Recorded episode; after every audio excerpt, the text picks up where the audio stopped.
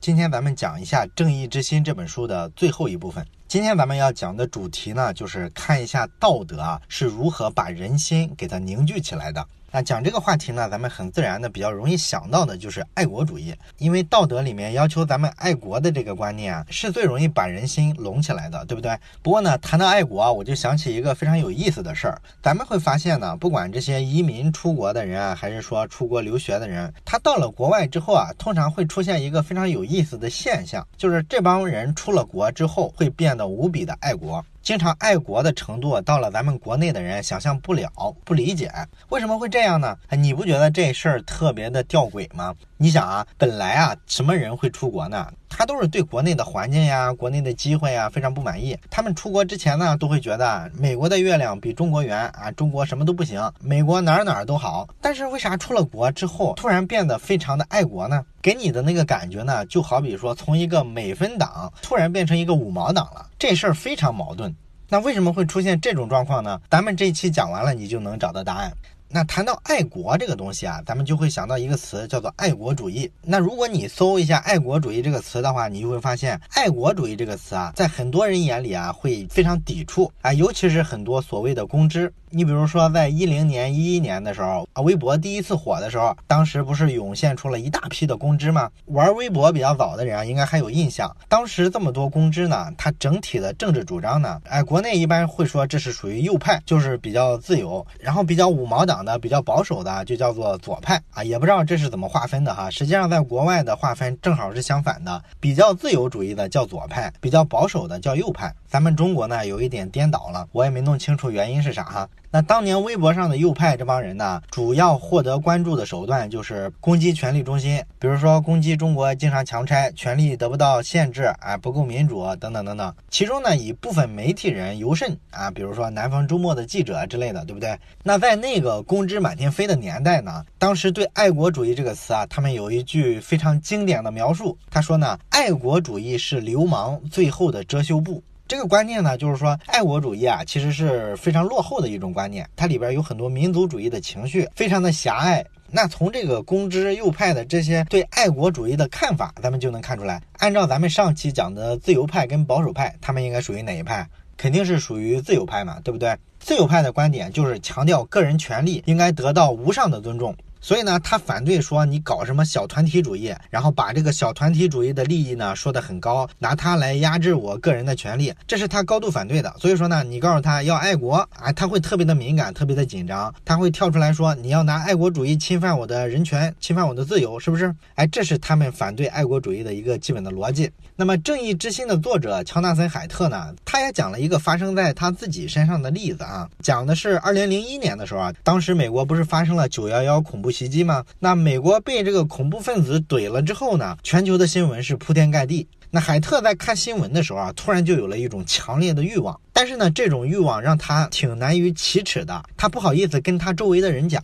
哎，这是一个什么欲望让他这么难以启齿呢？就是他非常非常想在他的车的这个挡风玻璃上贴一个美国国旗的一个小贴纸。这其实是一个非常朴素的爱国主义情绪的一种表达。那你说他为什么觉得这种爱国主义情绪难以启齿呢？咱们上一期讲了嘛，他年轻的时候是一个非常坚定的自由派，也就是说他跟南方周末那帮人啊看法是一样的。他骨子里呢是非常反对爱国主义情绪的。可是呢，发生了九幺幺的事件之后呢，他意识里就非常强烈的感受到他是一个美国人啊，无法抗拒的强烈。然后呢，他就产生了一种使命感，产生了一种强大的动力啊，自己必须去做一点什么来。支持他所在的这个集体，所以呢，他就跑去献血啊，向红十字会捐款啊，折腾了好一阵儿，做了好多慈善的工作。但是他毕竟没有在他的挡风玻璃上贴一个小贴纸嘛，他这个愿望还是没有得到实现。他还是非常矛盾，他觉得自己是一个大学教授，干这事儿实在太不合适了。就像咱们国内的公知说的那样，爱国主义就是一个特流氓的事儿。你作为一个大学教授，怎么能天天谈国家主义呢？这个格局太小了。你应该站在咱们全人类的普世的价值观去看待任何一个跟政治有关的事件，千万不要觉得什么自己的国家啊就比人家其他人的国家更好，这就是一种小团体主义。这个。格局是非常 low 的，应该站到全人类的利益去考量啊，这才是一个自由主义的学者应该具有的一种胸襟，也是他作为一个教授啊非常引以为傲的一种价值观。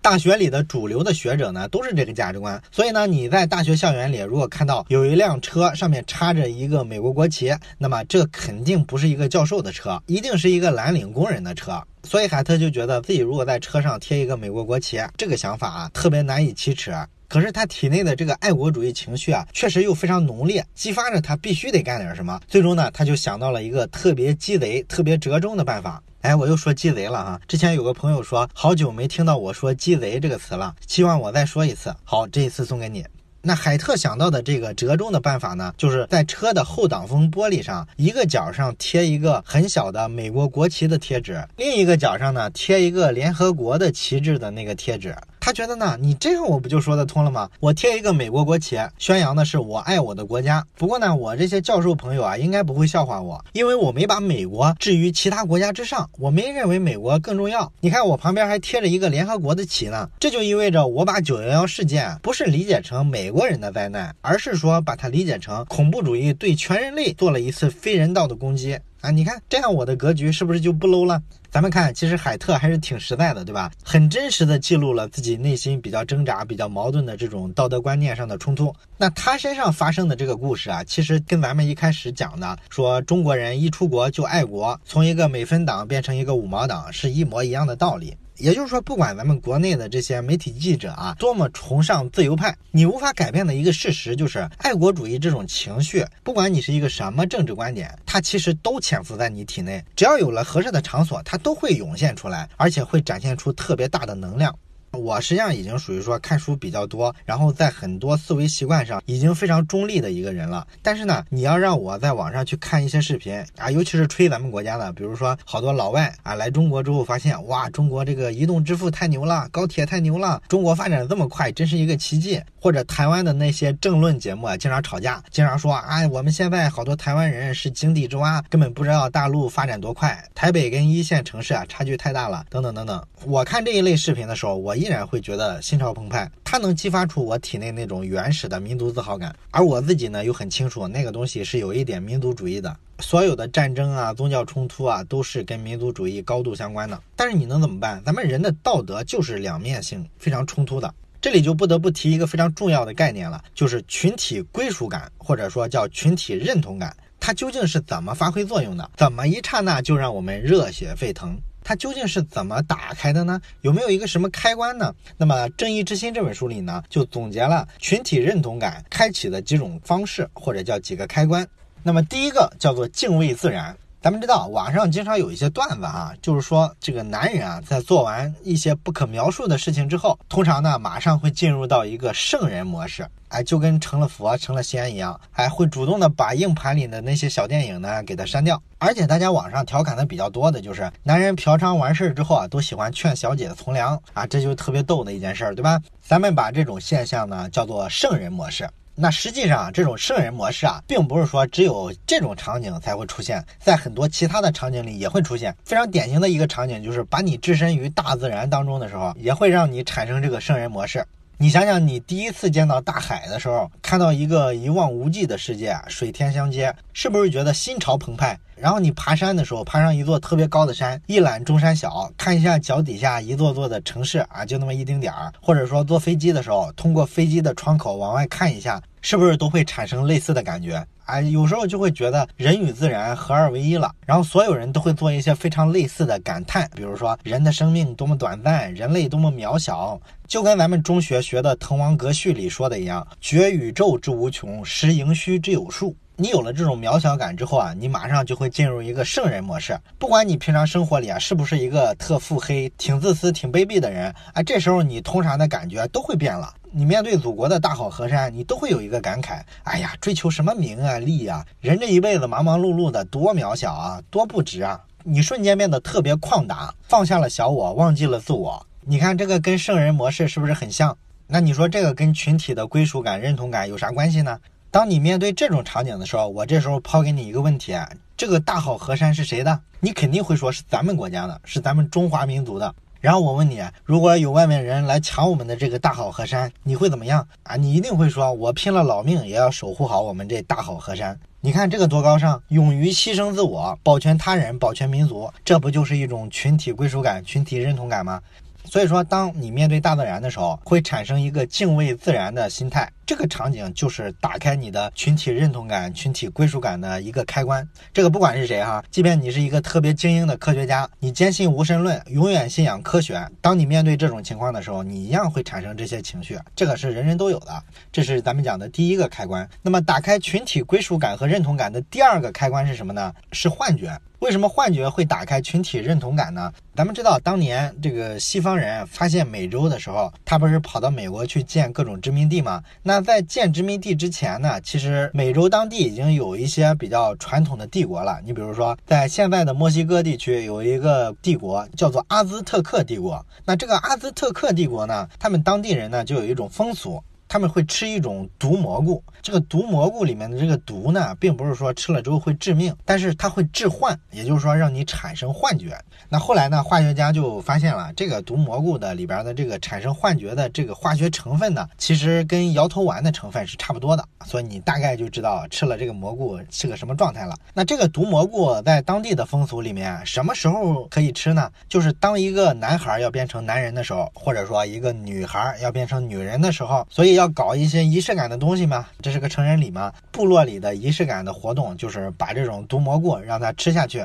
他们相信呢，一个人你吃了这种毒蘑菇之后，你不是产生了一些幻觉吗？这时候呢，会觉得世界美轮美奂，自己呢个人可能也觉得飘飘欲仙，你就好像进入了另一个通灵的世界啊。完了之后呢，这个妖精儿过去了之后呢，你再回到一个世俗的世界之后，你就会觉得你的童年一去不复返了。所以呢，在他们的风俗里呢，他觉得这个过程啊，就让一个人从一个孩子变成了一个可以承担正常的道德责任的成年人。那你说他这个东西是不是就只是一个迷信啊？那吃一个毒蘑菇产生一幻觉，就会让人变得有道德感吗？就会能承担责任吗？这不是扯淡吗？哎，其实呢还是有一定的依据的，因为有一些研究发现啊，这个致幻一类的这种化学物质啊，对群体的凝聚力确实有一些影响的。在很早的时候呢，西方完全禁止这些致幻类的毒品之前，曾经在美国的波士顿啊啊，有一群神学院里的学生呢做过一个实验，这个实验呢就是把类似于那个阿兹特克人吃的那种毒蘑菇一样的东西啊，给这些学生吃，然后跟另外一组吃维生素的人啊做一个比对，完了之后想看一下这两组人啊最终有什么区别。结果呢，就是吃了维生素的人啊，他肯定是没啥反应，他也没有什么幻觉，也没觉得自己走向了神灵的世界。但是吃了毒蘑菇的人呢，因为他有了这个致幻的效果啊，就导致呢，他觉得自己好像通了灵一样，他在想法上就有了很多改变。这个实验前后持续了大概六周，那六个星期之后呢，他们就得出一个报告来，发现呢，这个吃毒蘑菇啊，大概有这几方面非常显著的效果啊，一个呢就是叫提升统一性。也就是说呢，他能够很快的在这个过程中啊放下小我，认同大我，表现出对集体的高度认可，而且呢，他们会对那些跟神圣有关的那些道德描述啊深信不疑啊，这就有一点宗教色彩了。然后呢，这个实验还发现呢，这些吃了毒蘑菇的人啊，他们做事儿的这个态度呀、行为啊，都有很多正向的影响。可能原先呢，这个人比如说做事儿不太靠谱啊，他有了这样一次体会之后，他认为他跟神有了一个正面的对话接触之后，哎，他就变了，他就成了一个非常靠谱的人。这个在心理学上也比较好解释，对吧？就是你相信你能跟神灵接触之后，你自己肯定就自我去净化自己，就会让自己变成一个更靠谱的人。这个道理也不复杂。那些虔诚的宗教徒，他们往往就是非常虔诚、非常乐于助人，是咱们普通意义上说的一个好人，也是类似的道理。所以说呢，打开群体归属感，让你变成一个更好的人，用毒品也是一个方式。那么第三种方式叫做集体舞蹈，这个比较典型的舞蹈就是像什么摇滚乐之类的，对吧？啊，那个音乐特别嗨，对吧？咱们如果一群人在摇滚乐里面跳舞的话，可能这个人即便再害羞，他被别人一带动，也会跟着嗨起来。不过呢，这个摇滚乐一开始的时候就跟这个诗人写的诗一样，它是非常个人主义的一个东西，你表达的是自己的情绪、自己的看法，很少说有一群人会为了一个音乐一块狂欢。而且呢，这个随着音乐摇摆的时候啊，这个肢体动作啊里面有很多。多性暗示的动作，所以呢，像美国的家长啊一开始啊接触摇滚乐的时候都特别讨厌这个东西。直到后来说八十年代的时候，英国的青年呢就把新技术跟摇滚乐做了一个结合之后，摇滚乐才长成今天这个样子。当时他们把摇滚乐就往大众化的情绪上去带，所以今天你看摇滚乐讲的很多价值观啊，什么追求理想啊，坚持自我啊，这都是非常大众化的价值观了，对不对？所以说今天的摇滚乐它才能这么流行。而且呢，八十年代的时候啊，它当时加了好多电子技术。你比如说各种摇滚乐的舞曲啊，它其实能起到一个催眠的效果。你看里面有各种各样的灯光啊、激光的技术，哎，让这个摇滚乐的演出呢特别的炫目啊，有一个视觉效果。加上后来有一个风气，就是年轻人他不是开始嗑药嘛，哎，跳舞的时候经常吃什么摇头丸之类的。所以呢，你看今天的这些夜店呀，什么迪厅之类的啊，它里边各种激光、各种灯光，然后人与人之间贴着身子跳舞，背景音乐是特别劲爆的摇滚乐。这种过程啊，它就是让你忘记了我，然后融入到一个更大的我们之中去。所以说，这也是群体归属感的一个非常常见的开关，就是集体的舞蹈。当然，咱们看今天的各类的晚会啊，咱们会看他们的舞美啊，都特别漂亮，一般就是带各种灯光、各种激光的效果。然后舞台上呢，有时候还会放一些干冰，就是那个固态的二氧化碳嘛，制造一种云雾缭绕的感觉。嗯这个东西呢，你可以从它是在追求一个好的视觉效果上来理解，也可以从另一个角度，就是它其实是想让观众啊，尤其是现场的那些观众，融入到舞台上那些演员呀、歌手啊他们中去，然后大家一块狂欢。在这个过程之中呢，忘记我，只记得我们，整个场子要嗨起来，哎，大概也是这个意思。所以说呢，这就是咱们讲的关于群体的认同感呀、归属感啊，它要产生，跟这几种场景是高度相关的。这几个场景就跟开关一样，一旦打开，哎，我们人就变得嗨起来。在这几个开关背后，你说它有什么科学道理呢？为什么出现这几种情况，人的这个群体的认同感呀、归属感啊，就会一下提高了这么多呢？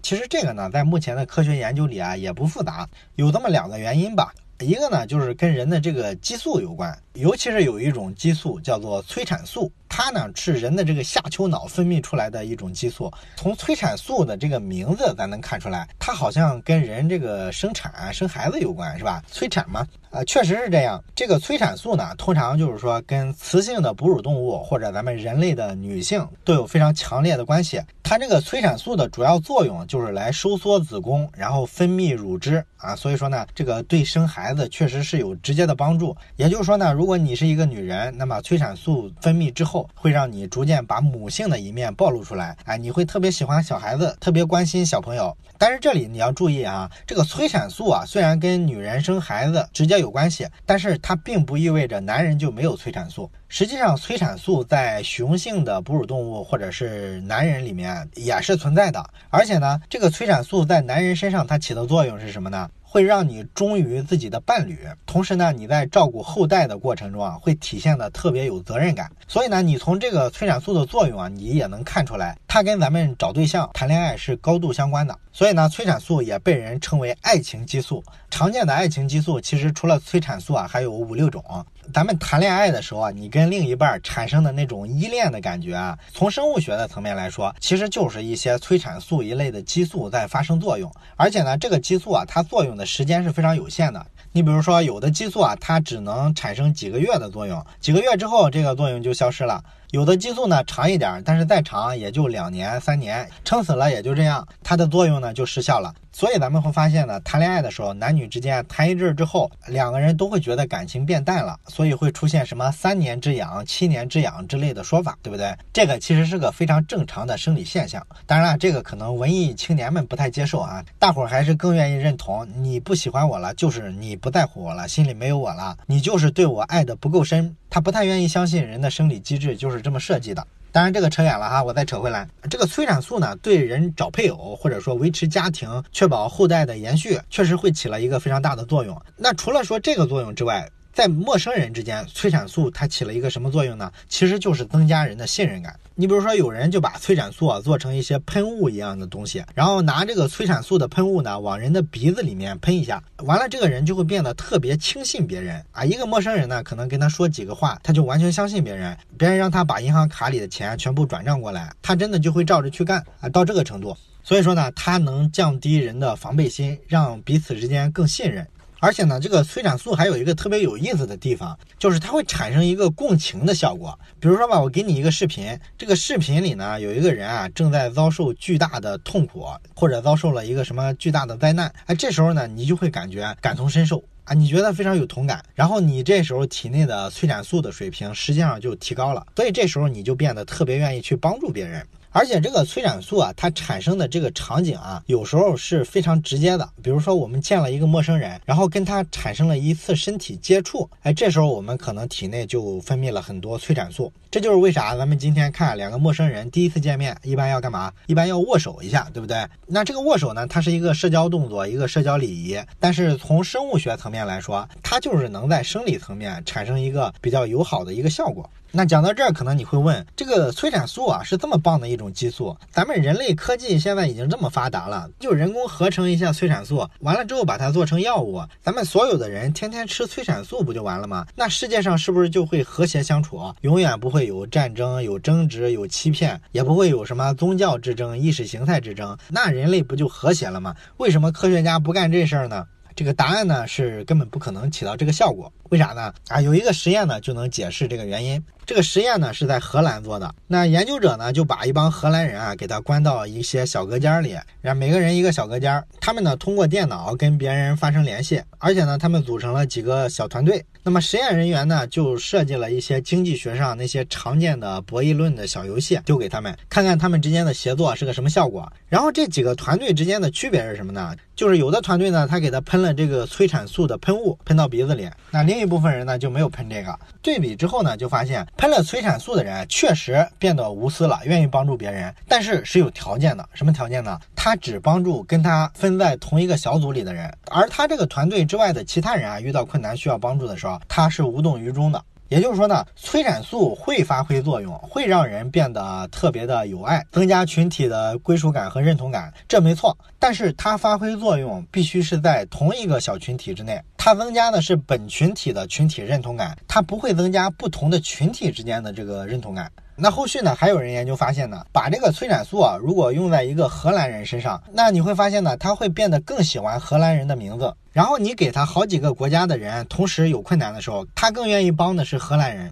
哎，这些呢，基本就反映了说，催产素的作用其实就是加强群体的认同感和归属感。这个作用如果跨越了群体，根本就实现不了了。所以说呢，你想实现世界和平，靠催产素是不太可能的。所以说，这就是生物学上的原因。为什么人在咱们前面讲的什么吸毒呀、嗑药啊、跳舞的时候会产生群体归属感呢？就是因为这种接触会让它产生催产素，而这个催产素呢，会加强它这个群体之内的所有人相互之间的认同程度和彼此的帮助配合的程度，而在群体之外是实现不了的。啊，这是科学上给出的第一个解释。那么第二个关于群体认同感跟归属感的生物学上的解释是镜像神经元。这里边有个词叫做镜像，就是镜子里的图像这两个字。那从这个字面意思咱能看出来，它这个神经元应该是跟画面感有关的，对不对？那这个镜像神经元它究竟是个什么东西呢？镜像神经元啊，在科学上被发现其实是非常偶然的一个结果。就是当时在八十年代的时候，科学家本来是想研究猴子的大脑里的这个神经元是怎么工作的，猴子做一个什么样的动作，对应着大脑里的神经元哪些发生了变化。他们本来是想研究这个的，结果呢，就比较意外的发现了一个挺有意思的现象，就是这个猴子的大脑里啊，有些神经元只在做特定的动作的时候才会被激活，平常的。时候呢，它可能都处于一个比较休眠的状态。你比如说猴子，它用拇指跟食指这两个指头夹起一个坚果来，这时候呢，它头脑里啊就有一部分镜像神经元被激活了。那如果说这个猴子啊整只手抓起一个坚果来，那这些镜像神经元就不会被激活，激活的只是一些普通的神经元。这就是镜像神经元的发现的过程，而且通过进一步的研究呢，科学家还发现了一个镜像神经元非常有意思的特质。什么特质呢？就是画面也能把它激活。你比如说，你作为一个人，在一只猴子面前啊，用拇指跟食指夹起一个坚果来，这个画面猴子看到之后呢，它头脑里的这个镜像神经元也会被激活。也就是说，猴子跟咱人是差不多的，都有这个共情的能力。这种共情的能力呢，就来源于镜像神经元。那实际上呢，咱们通过今天对镜像神经元的研究啊，咱们已经发现了，大多数时候啊，并不是说这个动作多特殊，它把镜像神经元激活了，而是说呢，这个动作背后啊，可能是有什么目标，有什么目的，带目标和意图的这一类动作，才能把镜像神经元给激活。你比如说，现在有一张桌子啊，这个桌面上呢非常干净，只放了一个杯子。这时候呢，你拿手把杯子抓起来，然后把杯子送到嘴边，啊，就这么一个过程。你把它录成一视频，播给一个人看，这个人呢，他大脑里的这个镜像神经元就会被激活。激活的是哪一部分呢？是跟吃东西有关的这一部分。也就是说，他判断你把杯子送到嘴边啊，这是跟吃喝有关了，所以他这时候激活的是这套镜像神经元。而如果说你换一个场景，给你看的视频影片呢，还是一张桌子，那桌子上呢有很多饭菜，杯盘狼藉的，一看就是已经吃完了。这时候你大脑里面的镜像神经元激活的是哪一部分呢？就是跟拿东西有关的镜像神经元，而不是跟吃有关了，因为它默认这时候你已经吃饱了，你下一个动作不再为了吃了。所以说呢，镜像神经元它是跟带有目的的动作有关，它其实起的作用就是帮助我们揣测其他人下一步要干什么，他的目标是什么。